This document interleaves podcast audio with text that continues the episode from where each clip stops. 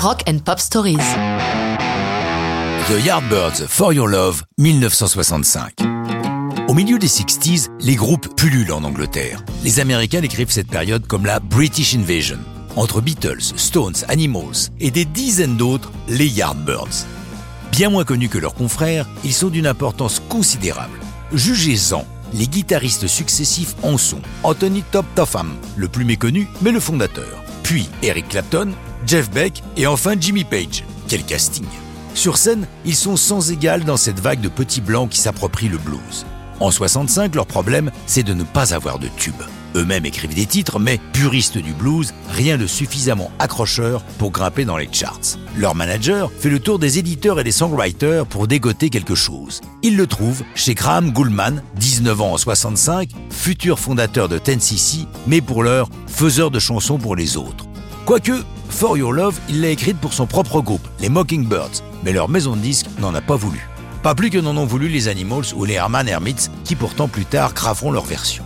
Les Yardbirds écoutent la démo de la chanson. C'est clair, c'est pour eux. Mais c'est un changement d'orientation pour le groupe qui ne restera pas sans conséquence.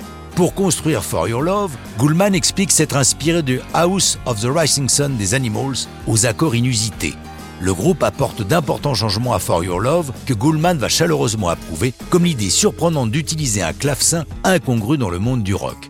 C'est Paul Samuel Smith, bassiste du groupe, qui en fait les arrangements. Et lors de la séance, le 5 janvier 65, au studio IBC de Londres, c'est Brian Auger qui est derrière le clavecin.